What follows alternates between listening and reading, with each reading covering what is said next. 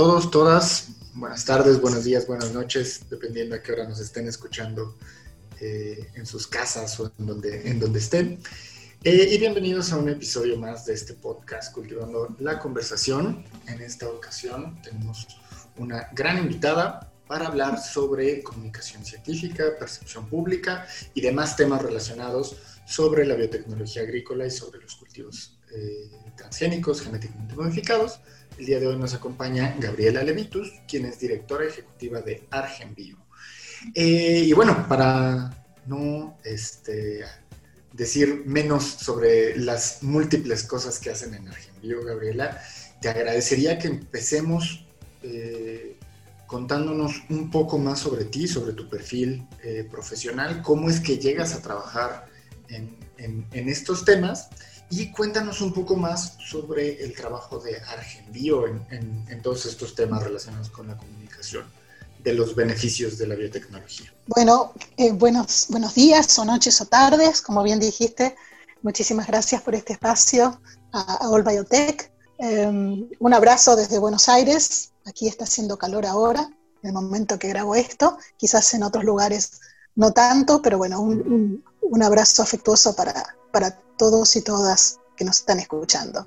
Em, bueno, me toca hablar de mí, es un poco difícil, en general no hablo mucho de mí, soy, una, soy bióloga, yo me recibí en el año 86, imagínense, es probable que muchos de los que están aquí escuchándonos no, no hayan nacido, así que fue hace mucho tiempo.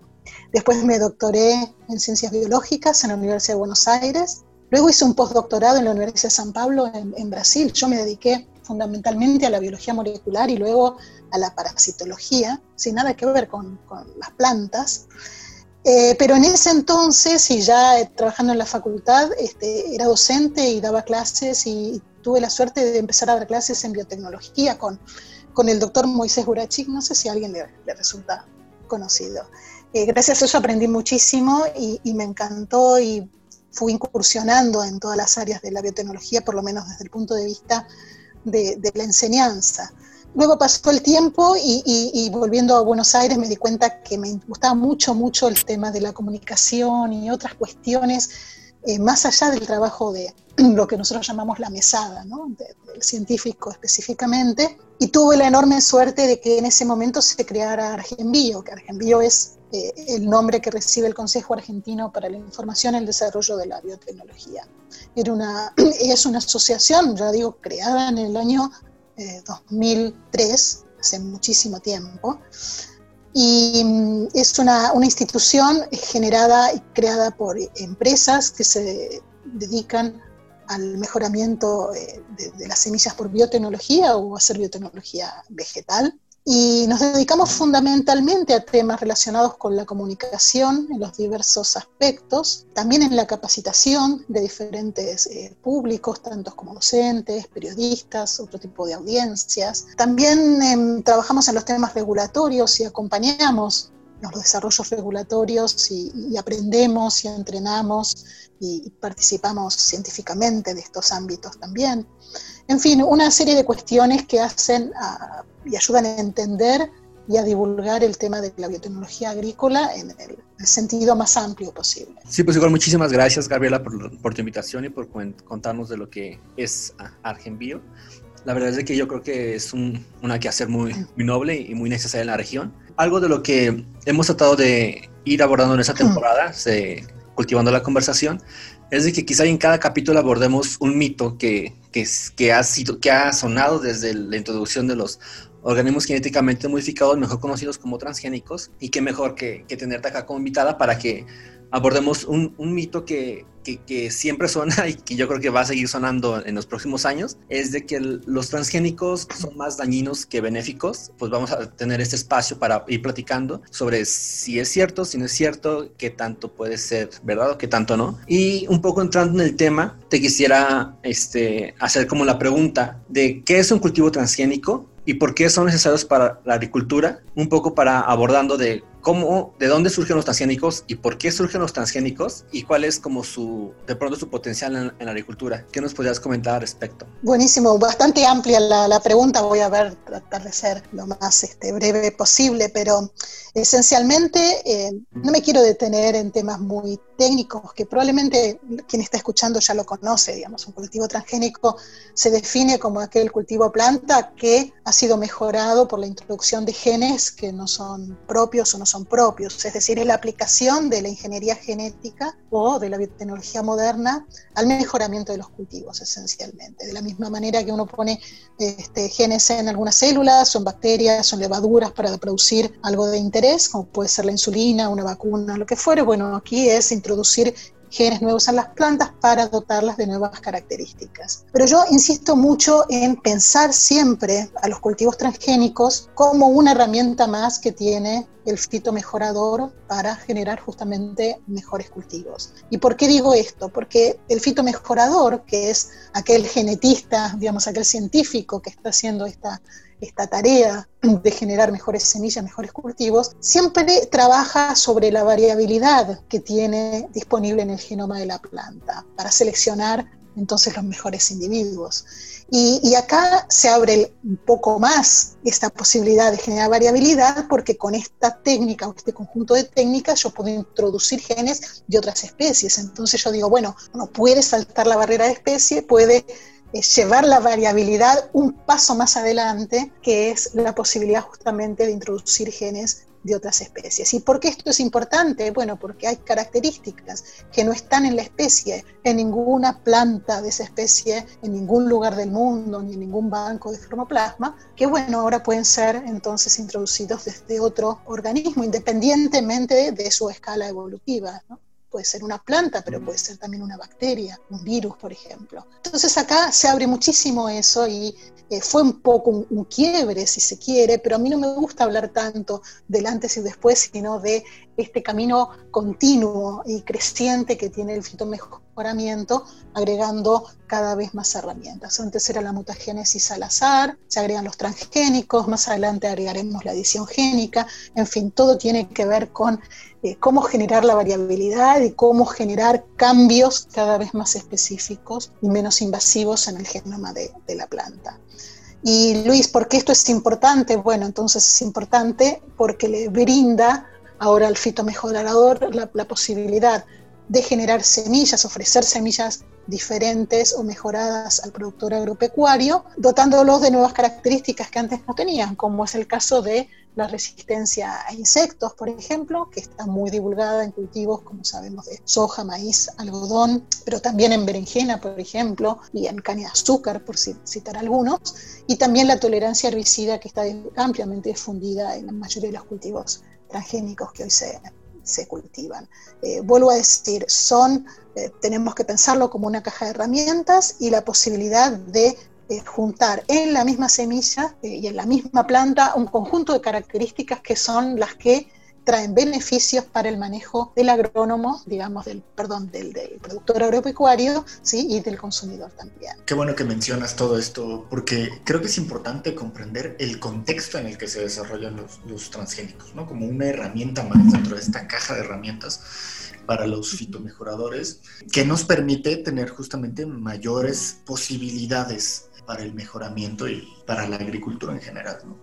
y bueno, hablando un poco ya sobre, sobre comunicación y sobre percepción pública de, de, todo esto, creo que en cada conversación, en cada conferencia, en cada panel de discusión, en cada artículo periodístico de divulgación, de lo que sea, siempre se hace este disclaimer de eh, este es un tema polémico o es un tema en el que hay mucha polémica o mucha discusión. Y prácticamente desde el inicio, desde el lanzamiento de aquel eh, tomate flavor saver en los 90, ha existido una tremenda oposición por parte de, grupos activistas, cierto rechazo por parte de, algunos gobiernos enteros. Pero cuéntanos cómo ha sido este proceso eh, en torno a la adopción de esta, de esta tecnología tanto por agricultores como por consumidores allá en Argentina, que hoy en día se ha consolidado como uno de los principales productores de cultivos biotecnológicos en el mundo. Sí, e, es muy interesante la, pregunta porque mientras eh, la formulabas estaba pensando en más que nada en las diferencias, ¿no? que uno asume que esto ha sido complicado desde el inicio, o que la percepción pública, o que ha habido resistencia.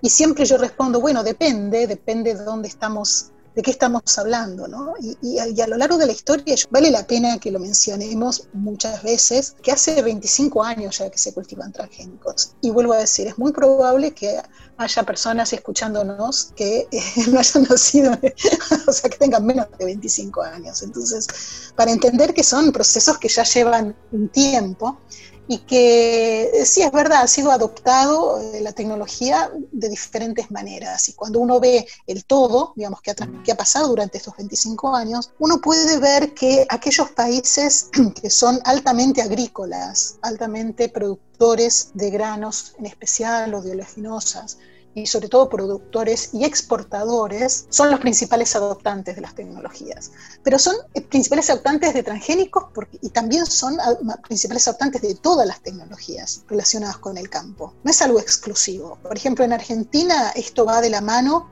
con la adopción de otras tecnologías como la siembra directa y otras tecnologías porque tiene que ver con la la avidez que tiene el productor agropecuario para incorporar tecnologías y hacer una tecnología, una agricultura más competitiva y más sustentable. Entonces, esto no es un caso aislado. Y si uno ve el mapa de los países que producen, hay una superposición entre países productores de OGMs y países agroexportadores de OGMs. Entonces ahí es también cuando uno se da cuenta que la discusión no está relacionada con cuestiones científicas, no está relacionada con cuestiones de seguridad. Por eso siempre digo, miren, hace 25 años que lo producimos, 25 años que lo consumimos, pero además se regulan, entonces podemos ya este, de una vez dejar de hablar de la seguridad este, de, esta, porque son seguros y las discusiones pasan por otras cuestiones. Y pasan por cuestiones que son diversas. En su momento eh, parecía muy importante de qué empresas lo producían, por ejemplo. Y ese era el foco de la discusión. También era muy importante y es muy importante saber si el que está discutiendo es un país que vende o que compra. Entonces ahí el rol de los países importadores, como nosotros decimos, marcaron la cancha, cómo, qué cosas se aceptaban o no se aceptaban. Y esta discusión no tiene nada, es una discusión totalmente comercial, no tiene que ver con cuestiones científicas. También hay eh, eh, reacciones negativas, digamos, o cuestiones que cuestionan a la agricultura como un todo. Entonces esto no tiene que ver con si es transgénico o no es transgénico. Hay mucha preocupación, por ejemplo, en Argentina sobre el uso de otros insumos que no son la semilla, como por ejemplo los, los herbicidas, otro tipo de agroquímicos. Pero bueno, ahí nosotros explicamos, analicemos eso como un todo, porque eso es independiente de si es un transgénico o no es un transgénico. Em, y estas discusiones a veces están eh, en, un contexto muy acalorado y, desde un, foco ambiental, a veces no, ni siquiera, a veces es un, enfoque más político, a veces es un enfoque más eh, económico, eh, pero digo, son muchas aristas diversas que inclusive van cambiando a lo largo del tiempo, porque al principio se ponía mucho foco en el tema del consumidor. Eh, luego el consumidor no está preocupado por este tema. Honestamente, por más que haya mucha gente diciendo lo contrario, al consumidor le preocupa, sobre todo en nuestros países de América Latina, le preocupan otras cuestiones de los alimentos y entonces, bueno, otra vez, es una pregunta bastante, bastante amplia y siempre mi respuesta es, bueno, depende, depende del país, depende la región. El camino en la región lo han marcado grandes potencias como empezando Estados Unidos, Canadá, luego Brasil, Argentina, pero no nos olvidemos de países como Paraguay, por ejemplo, o Uruguay, son grandes productores de transgénicos y de exportadores de transgénicos también, y luego otros países, como por ejemplo Colombia, que ha sido un país importador, pero al, mismo tiempo eh, productor muy interesante, o Chile, por ejemplo, que es un gran productor de semillas eh, transgénicas para exportación, como Costa Rica, por ejemplo. Y Honduras en América Central eh, es un país este, que también produce maíz transgénico. México hoy con sus problemas de, de, rechazo de épocas mejores y épocas peores, también produce eh, algodón transgénico. Entonces es un panorama en América Latina más que interesante, que en realidad no está hablando de un rechazo o de mucha discusión, sino de una, de una adopción bastante interesante por parte de los, de los países y sus sectores productivos.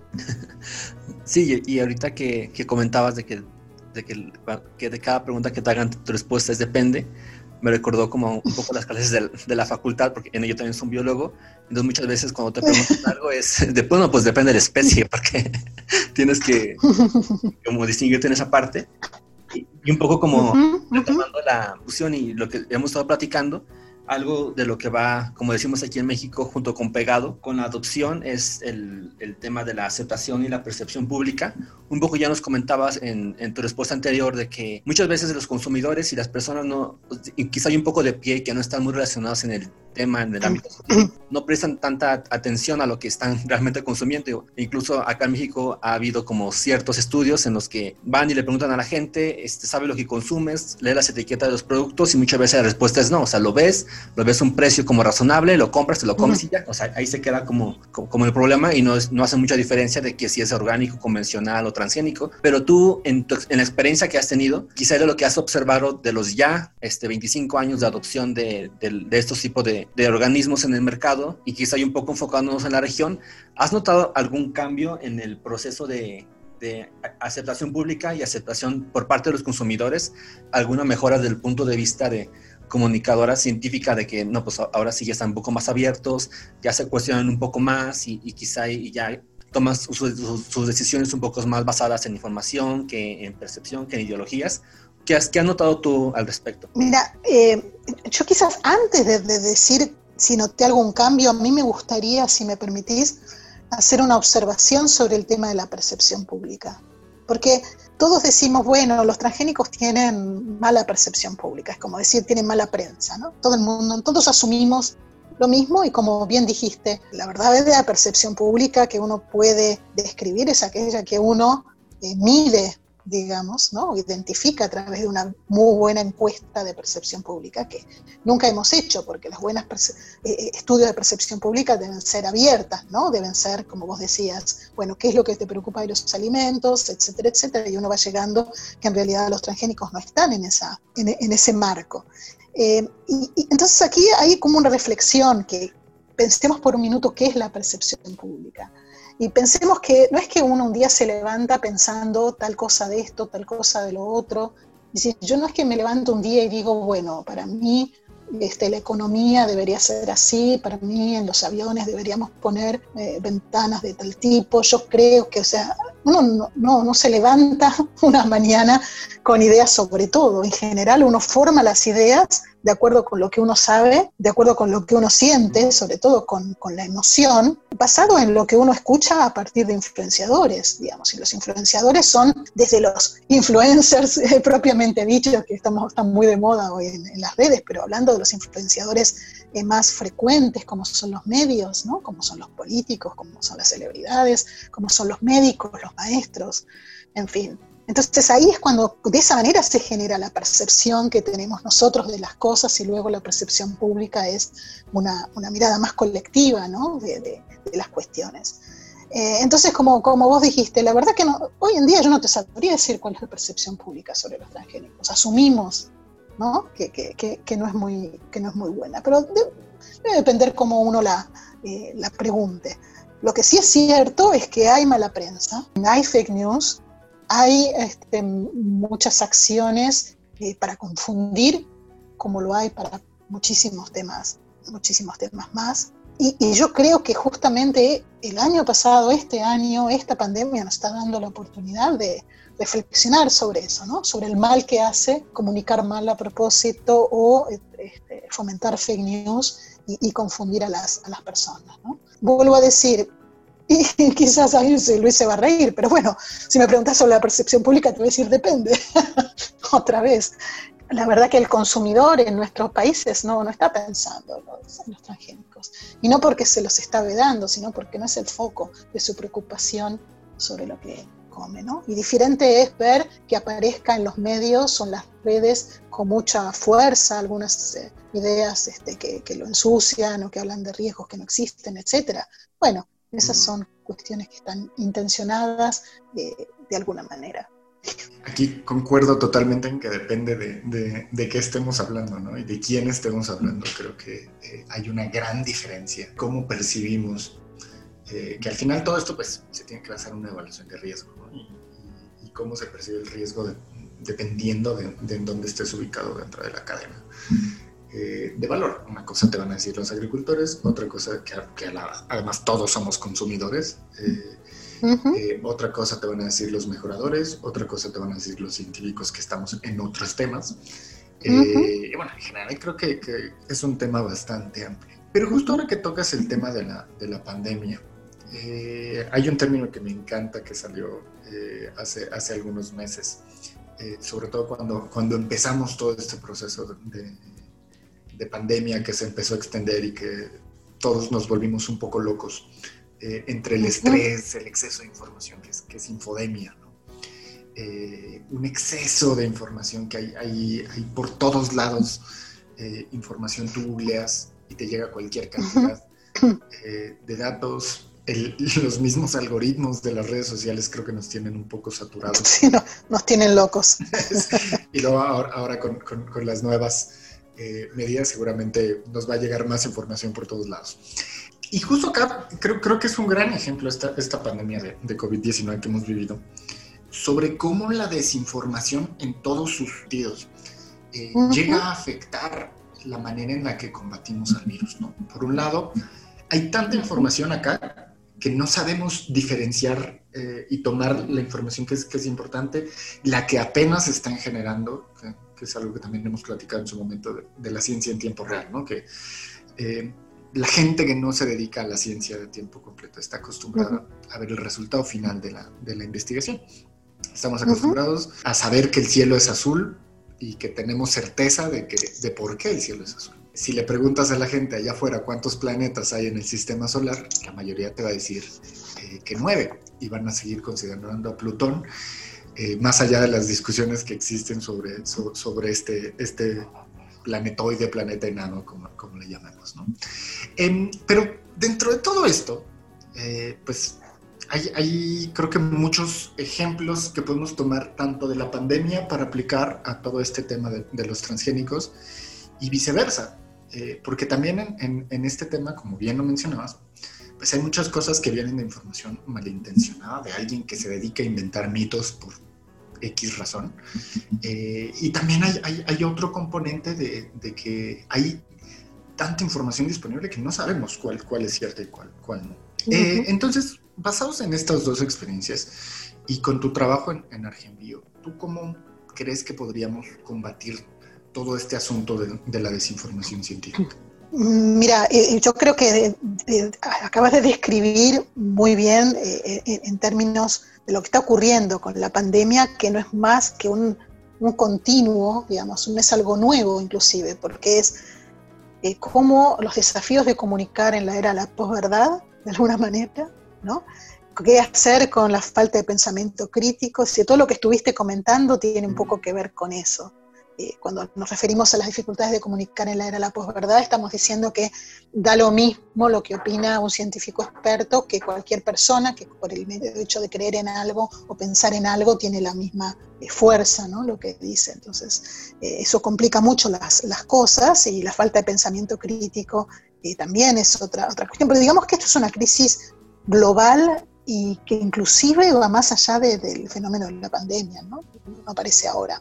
Pero déjame decirte que para mí, en toda esta colanza, como decimos, de cosas complejas y que parece que no tienen solución, nosotros hemos visto como, algo bastante positivo algunas cosas que ocurrieron en la comunicación de la pandemia, refiriéndome al tema de los transgénicos. Vos fíjate que las personas eh, de repente se enteraron que existen los marcos regulatorios, que basan sus decisiones en cuestiones científicas y que esas cuestiones científicas solamente surgen de papers, sino que surgen de expedientes que son preparados por el propio desarrollador, por ejemplo y se empezó a hablar de las publicaciones científicas, y cuándo una publicación científica es buena o mala, y cuándo, o sea, hay un montón de cosas que se hablaron que aplican totalmente a los transgénicos y que nos ayudaron un poco también en el mensaje, ¿no? Porque eh, parte de la dificultad era esa también, de, de una confianza, un marco regulatorio, una decisión regulatoria en este caso sobre la seguridad de los transgénicos. O sea que en ese sentido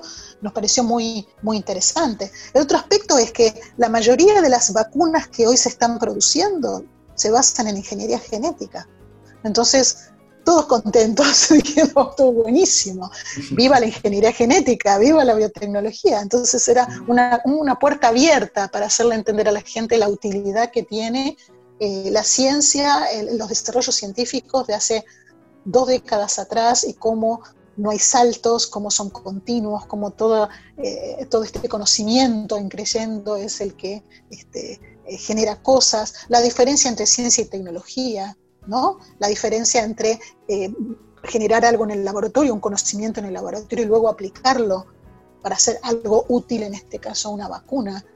Cómo eh, se asocian las instituciones con las empresas para generar esto. O sea, fíjense ustedes, y desde All Biotech, imagínense, acá hay como una especie de un libro para escribir sobre todo lo que nos está dejando la pandemia en términos de enseñar, eh, enseñarle a la sociedad ¿no? Cómo es el avance científico y la aplicación eh, para hacer cosas útiles. Entonces, en ese sentido, eh, bienvenido sea esta discusión y creo que le estamos sacando el jugo, como decimos, eh, a estas cuestiones. Pero obviamente, obviamente, también voy a rescatar todas las cuestiones negativas que vos mencionaste, que nos desesperan a todos, como una fake news, como una noticia malintencionada, como una noticia irrelevante y confunde y está todo el mundo hablando y, y, eso se genera todo ese, inclusive ese malestar, ¿no? Inclusive ese malestar contra los científicos que a veces dicen una cosa y después dicen otra cosa, esta cosa de la ciencia en tiempo real, que es muy compleja. Bueno, todo, toda esa cosa también tiene su, su,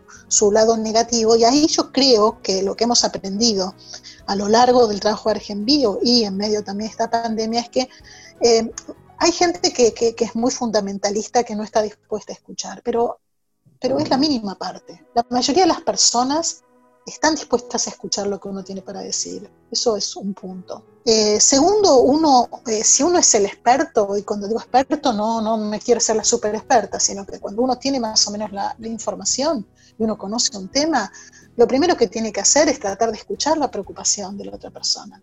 Porque si uno no le escucha y uno va con declamaciones paralelas, digamos, no, llega a atravesar la burbuja, ¿no? que es el, el, tema que es el gran desafío que tenemos en comunicación. Entonces, otra vez, ¿qué es lo que te preocupa? Bueno, si a mí me preocupa porque, no sé, eh, tal cosa, esta vacuna se va a hacer con virus, entonces si se va a hacer con virus recombinantes y si el virus me infecta y me causa enfermedad, entonces bueno, si esa es tu preocupación, yo puedo abordar esa, esa respuesta específicamente, no eludirla, porque hay, a veces hay preguntas de la gente que a nosotros nos parecen relevantes, pero para esa persona es muy relevante. Entonces, escuchar la preocupación y tratar de responderle, yo creo que es una, es una gran cosa. Y en la mayoría de los casos lo que vemos es que las personas nos escuchan y después dicen, ah, bueno, es un trabajo de hormiga, es verdad, nosotros no tenemos el, el, el, camino allanado como puede tener un influencer de, YouTube o como puede tenerlo un medio en la pantalla. Pero lo que sí apareció, y eso fue muy bueno durante la pandemia, es que muchos científicos, sobre todo científicos jóvenes, eh, se pusieron muy activos en las redes y hoy están respondiendo y están hablando no solamente de las vacunas contra el COVID, sino que están hablando de un montón de cosas. Y eso no lo habíamos visto hace dos años atrás. Eh, bienvenido sea entonces. Yo creo que hay, cosas que nos demuestran que, es posible, que es posible. Eh, así que bueno, esas son un poco para mí las, las enseñanzas que nos trae toda esta, toda, toda esta historia. Y además, y con esto termino un poco esta parte, los científicos jóvenes además se arriesgaron a atravesar la burbuja de otra manera también, poniéndole música, por ejemplo, usando TikTok, poniéndole humor a las cosas. Y eso a veces es un poco criticado por los pares, pero créanme que es muy efectivo en términos de llegar a otro que no es, que no es científico. Así que yo eso lo, lo, aplaudo totalmente. Y la verdad es que retomas como algo muy importante, que igual creo que todos hemos sido testigos en, en esta pandemia, es de que muchas veces cuando tenemos cierta percepción o cierta comodidad de algo, eh, eh, eh, es muy difícil que quizá cambiemos nuestra forma de pensar. Y un poco retomando sobre esto, hay una película que no sé si han tenido oportunidad de verla que se llama Food Evolution, que incluso está narrada por Neil deGrasse Tyson, que es buenísima. Creo que, no sé si ya está en el mercado alternativo en internet, pero si está, adelante, este, búsquenla. pero hay una parte de, la, película en la que, en la que están unos investigadores y está un periodista y el periodista le pregunta al investigador, ¿cuándo fue la última vez que cambiaste como tu forma de pensar o que cambiaste tu percepción sobre un tema? Y se quedan así como, como callados y un poco como impresionados porque es verdad, o sea, cambiar la percepción tu forma de pensar no es de que, como comentabas, o sea, te paras un día y entonces, ah, ya, ya, ya cambié mi forma de pensar, ya este, creo que los OGM son seguros, ya creo en las vacunas, ya creo en el cambio climático pero es, es, un poco como, como eso, ¿no? O sea, de que lleva todo un proceso y lleva todo, todo, y lleva todo un, este, un, un nivel de pensamiento. Y algo igual de lo que comentas es de que igual creo que como científicos creo que estamos un poco optimistas y, y creo que espero que sea así, de que esta pandemia haga cambiar un poco la, narrativa y la forma en la que quizá las demás personas ven la ciencia. Y como comentabas, o sea, sí, o sea, todos felices, todos celebrando de que ya hay nueva vacuna, pero ahorita como los grupos ambientalistas que han estado en contra de los transgénicos y en contra de, de la biotecnología están como muy calleritos y seguramente van a estar formados esperando que los vacunen. Entonces yo espero que, que también sus seguidores tengan como este cambio de pensamiento y que realmente podamos ver de que los productos de la biotecnología surgen por un propósito, así como los, este, como esta vacuna está surgiendo con el propósito de salvar millones de vidas, los transgénicos en su momento surgieron como una necesidad.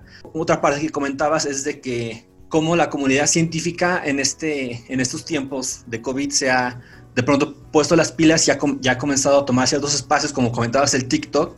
Hay un canal en YouTube y creo que también están en Facebook y, en, y, en, y precisamente en TikTok que se llama ASAP Science, es que es un grupo de, de, jóvenes canadienses que explican de forma muy amena y de forma muy autodidacta de distintos temas de, de ciencia, incluso los últimos que han publicado ha sido qué hace la vacuna del COVID en tu cuerpo, cómo funcionan los antígenos, la vacuna es segura o no es segura, y, y, es un poco como esta, como esta nueva forma y esta nueva dinámica que se tiene de comunicar. Incluso el otro día estaba sin poder dormir y, y viendo así videos, me chuté casi por media hora a una youtuber que estaba explicando por qué no se cayó la catedral de Notre Dame cuando se cayó su domo, y lo hace de una forma tan dinámica, tan interesante que que yo sin tener conocimiento de, de, de, arquitectura me lo chuté y me divirtió y, y, me entretuvo y ya aprendí un poco. Pero, pero, es como yo creo que es un poco lo que tenemos que, que tirar los, un poco, quizá los científicos jóvenes que estamos este, empezando y que quizá tenemos esa facilidad con los medios de comunicación. Por, por ejemplo, ahorita que estamos haciendo una entrevista vía Zoom, da, Daniel y yo acá en México y conectando contigo desde Argentina, ya, la verdad es de que es algo... O sea, ya, Totalmente. Ya, Inclusive, Luis, discúlpame, pero eh, más allá del, porque hay, hay gente que tiene muchas habilidades actorales o comunicacionales, entonces hacen videos y eso me parece genial, pero hay un montón de personas que quizás no tienen esas habilidades, pero están saliendo a comunicar en sus propias redes y, y, se suman a conversaciones y cuando alguien dice algo responden científicamente. Entonces uno que pensaba que éramos dos o tres personas nada más diciendo cosas, resulta que no, hay miles. Y esto vuelvo a hablar de los transgénicos, incluso sobre los transgénicos. Esto me pareció súper, súper interesante. Eh, para nosotros, vuelvo a decir, todo este, este año ha sido un, un, triunfo de la ciencia, todo lo que ha ocurrido. Creo que eso es lo que nosotros tenemos que, que transmitir. Este, ojalá la pandemia se acabe pronto, pero hemos visto, por lo menos yo que soy más vieja que ustedes, nunca había pasado eso de desarrollar en tiempo real, en un año, semejante cantidad de kits diagnósticos y de vacunas basadas en lo que nosotros aprendíamos en la facultad, digamos, como nuevas tecnologías. Eh, entonces creo que esos son mensajes muy constructivos, muy positivos eh, para transmitir. Entonces, así como aplicamos en esto, aplicamos en un montón de cosas y se irán aplicando en animales y luego vamos a tener toda una narrativa sobre la edición génica también, este, que ojalá no se pongan en contra porque sí, digamos, para decir sí, señores, esta es la ciencia, esta es la aplicación de la ciencia, las aplicaciones de las ciencias en todas las áreas en que sean necesarias para, para, para un mundo mejor, digamos, y para cada una de las, de las opciones y necesidades que tengamos súper de acuerdo contigo de que este año la ciencia hizo como un home run, porque desde comenzar con la detección temprana, que fue o sea, en, tiempo récord la secuenciación de, del genoma del virus, después este, distintos tratamientos, Exacto. cuáles no, no sé, plasma y cosas así, hasta crear un, uh -huh. vacunas que están funcionales y que sean seguras y que ya se, que están aplicando uh -huh. en otros países. Yo creo que sí es como... Uh -huh. un, un, un, caso de estudio que estamos viviendo y que es como un poco cerrar esta parte, te quisiera este, preguntar, ¿cómo tú ves el, los tiempos para comunicar en, en términos científicos después de tiempos COVID. Volviendo al tema de la biotecnología agrícola, creo que tenemos que aprovechar todas las enseñanzas y, todo lo que nos ha dejado estos tiempos de, pandemia en términos de comunicación científica, yo creo que todos debemos usar como ejemplos y decir que la verdad que aplicarlo a las plantas o aplicarlo a los animales, aplicar esta u otra tecnología, no es más que aplicar el estado del arte para determinados propósitos. Yo creo que hay algo que nosotros no debemos hacer, y yo siempre lo marco como, una, como un error, que es pensar que una tecnología es una tecnología salvadora, que salva el mundo o salva del hambre o salva... O sea, no hay tecnología salvadora, no hay, no hay hito científico salvador, digamos. Este, hay una acumulación de conocimiento que, que, que, que se aplica para generar este, herramientas, las herramientas son cada vez mejores y precisas y eso es un poco lo que uno tiene que, que transmitir. Creo que va a ser una enorme oportunidad eh, yo em, ya en mis presentaciones yo ya estoy poniendo un par de diapositivas diciendo cómo la biotecnología moderna se aplica a, resolver, a prevenir, a secuenciar este, eh, virus, etcétera, en, el, ámbito del COVID. Eh, pero vuelvo a decir, después vamos a hablar de edición génica y en lugar de estar explicando tanto en detalle las técnicas de edición génica, vamos a tener que pensar en decir, bueno, esto es un continuo de algo que ya sabíamos, se está aplicando, ahora esta técnica permite tal cosa y así, digamos, tomarlo con un poco más de naturalidad. Este, y eso es creo que nos dejó el, este, esta etapa, ¿no?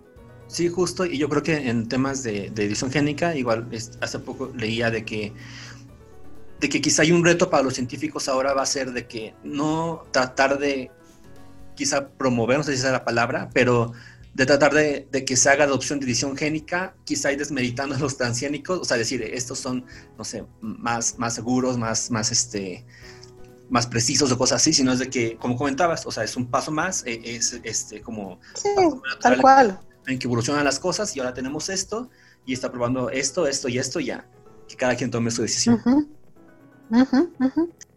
Yo me río porque estamos hablando de edición génica, quizás entre cinco años estemos hablando de otra cosa. puede ser, ¿no? Así como avanzan tan rápido las cosas.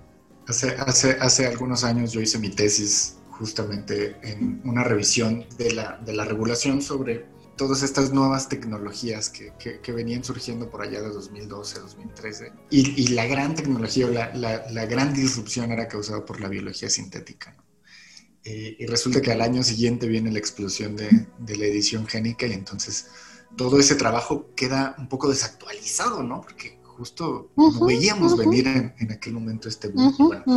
Hoy, seis años después, algunos dirán que a lo mejor muy acelerado, pero eh, ya anunciaron el premio Nobel el año pasado para, las creadoras de la, eh, las desarrolladoras de, la técnica. Claro. Eh, y es solamente un indicador de lo mucho que está cambiando a las ciencias biológicas, esta, biotecnología emergente de la edición génica eh, y todas las demás que vienen, ¿no? Porque creo que estamos en un gran momento eh, para, para, para, hacer, para estar en esta área tan apasionante, la convergencia entre ciencias biológicas, ahora también eh, agricultura digital, inteligencia artificial, salud digital, ¿por qué no? Em, y bueno, creo que, creo que justo ahora que hablas y que estamos platicando sobre este tema de la edición génica, y en este contexto en el que vamos saliendo, es un muy buen momento para preguntarnos cómo podemos eh, mejorar eh, la, manera en la que hemos comunicado en, años anteriores eh, y en ocasiones anteriores la, ciencia, ¿no? Porque creo que esto, todo esto y todo este asunto de comunicación, de participación científica de la comunidad científica hacia afuera del laboratorio, tiene una incidencia bastante importante en la manera en la que nuestros países toman decisiones, en la que se formulan eh, políticas públicas para regular todo esto. Entonces, una pregunta igual eh, para ir cerrando esta, esta maravillosa conversación es, ¿cómo le hacemos para que eh, cada vez más jóvenes, para que cada vez más gente de ciencia, más gente formada en estos temas, participe más en, todo esto, ¿no? Desde comunicar eh, a sus mismos familiares sobre por qué deben vacunarse, por qué los transgénicos son seguros, eh, hasta involucrarse, ¿por qué no en, la formulación eh, de políticas públicas? ¿Cómo le hacemos para que ya no cometamos los mismos errores del, pasado? Obviamente no tengo la respuesta cabal sobre para esta pregunta, pero me animo a decir que el camino que, viene, viene haciendo All Biotech es el correcto. Eh, yo creo que empoderar a, la, juventud es, un gran camino, pero también darle lugar en los eventos de Biotech, así por lo menos lo que yo he visto, más allá de que sea un foro de intercambio de avances de la ciencia, darle espacio a la comunicación y aprender otras cosas, otras herramientas, me parece que es súper importante. Eh, lo que yo he visto es que cuando en, eh, ofrecía la posibilidad de talleres y de actividades relacionadas, ya sea con hacer este, actividades de comunicación o actorales o, como fuera, eh, había siempre muchos, muchos candidatos. Entonces, el contagio es lo que nos mueve en general, verlo, me entusiasma, el otro también lo hace, no me da tanta vergüenza y entonces puedo, puedo seguir adelante, me parece que ese es un, buen camino. Y, creo que es así, que, es de a poco. Yo creo que el panorama es muchísimo mejor ahora que hace unos años atrás, ¿no es cierto? Entonces, me parece que todas las iniciativas de All Biotech en ese sentido, de poner estas cuestiones, me parece que están, este, que, es más que, más que interesante. Yo siempre digo que el mejor momento para practicar cómo comunicas eh, lo que haces, a lo que te dedicas y, todos estos temas de ciencias en las cenas navideñas y de Año Nuevo. Eh, y en especial este año, ¿no? que bueno, muchos no logramos o no pudimos eh, reunirnos con nuestras familias como siempre, pero este año seguramente salió el tema de, la vacuna ¿no? y de todo lo que se está diciendo. Y qué mejor que, que, probarlo con nuestra gente cercana, ¿no? demostrarles eh, un poco sobre por qué estudiamos esto, por qué perseguimos estas carreras. Y como dices, contagiar ahí la, la, intención de, salir del laboratorio y platicar. Em, y pues bueno, creo que, creo que con esto podemos ir cerrando. Eh, un par de, comentarios hace rato que, que, Luis decía lo de Food Evolution. A mí me salía mucho la idea hace, hace, un par de años de por qué no podemos ver esto en Netflix, ¿no? ¿Por qué no podemos eh, mm. simplemente poner YouTube y verlo? Y teníamos que esperar a una proyección. Pero bueno, les hago un comercial de una plataforma que encontré el otro día que se llama Curiosity Stream, que es como Netflix, pero de documentales eh, sobre historia, geografía, ciencia, matemáticas, eh, biología, todo está, está genial, les recomiendo irla a ver. Y ahí está Food Evolution, eh, para todos los que no lo han visto. me parece una manera muy interesante de meterse en todos estos temas y comprender sobre todo algo que hemos sido muy insistentes, en estas conversaciones, que es, a ver, si escuchamos la voz de la ciencia, hagamos caso a la evidencia científica, pero también veamos la perspectiva de los agricultores, ¿no? De, por qué todo esto existe. Em, y hablando también justo de, estas herramientas, eh, también invitarlos a, seguir a Argenbio en sus redes sociales. Yo creo que otro tema que a nosotros eh, eh, nos resulta muy interesante siempre es contextualizar lo que estamos hablando y es aprender, eh, en este caso que hablamos de cultivos transgénicos, aprender un poco más del tema del manejo de los cultivos en el campo.